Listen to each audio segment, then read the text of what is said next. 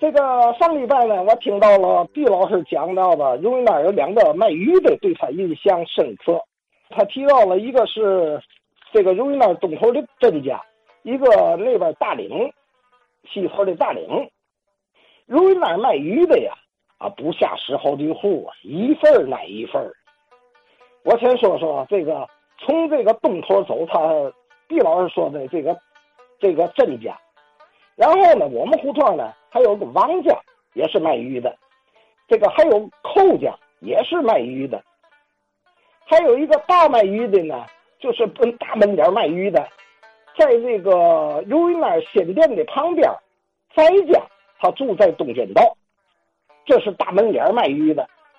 这个寇家呢，在翟家的斜对过，他有一个呀，这个水产干货。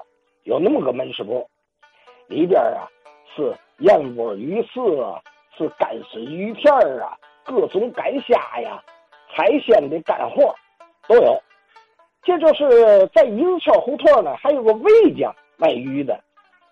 再上西走呢，公益里还有个张家卖鱼的，张家就二马他们家卖鱼的。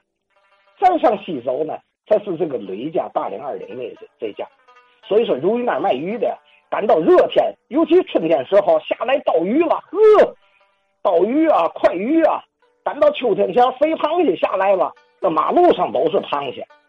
这个开了海海之后，那个对虾一毛五一对儿啊，那个胡错螃蟹，晚上小孩们玩弹球了就有螃蟹。这是个那物资那事儿特别的丰富，因为那因为市场也大，人也多。说完这卖鱼的，再说到一圈胡同有个豆腐坊。这个豆腐坊啊，在由应该是由来已久了。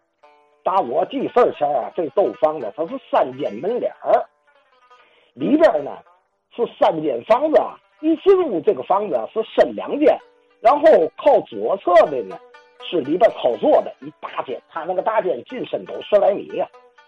窗户柜台那儿卖豆浆的，摆着两口大锅。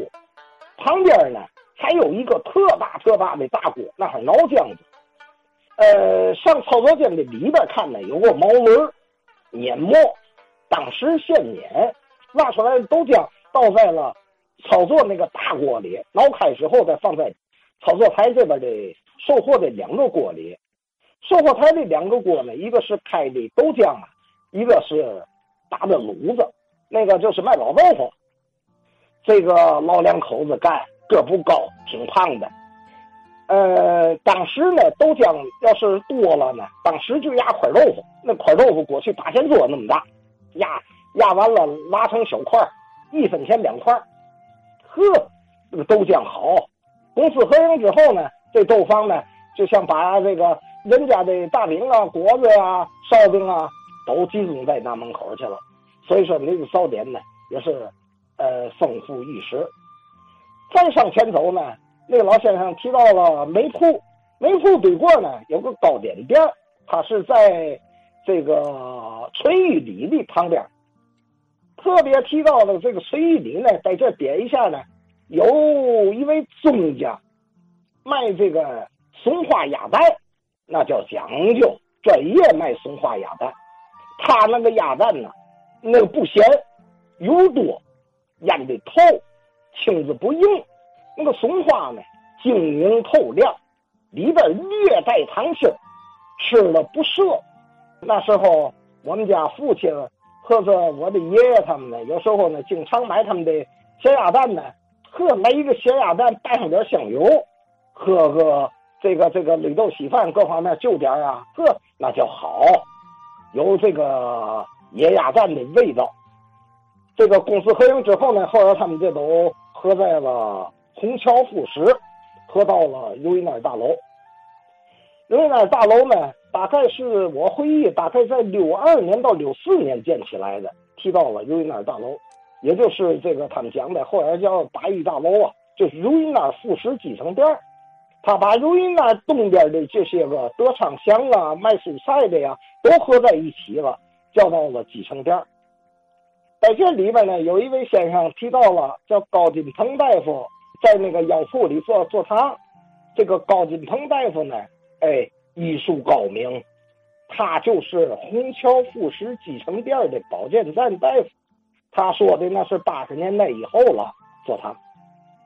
这个还有一位先生呢，前些日提到了，在制作坊斜对过那哈有个磕撮子的，确实是这个磕撮子的有年头了。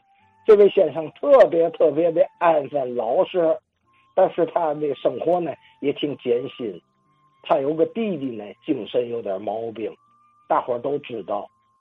他就在这个如意那合作社的，也就是如意那大楼的斜对过那哈，在那哈一个门脸可说了。这是我说说这个概况啊，只是想起来的一小部分。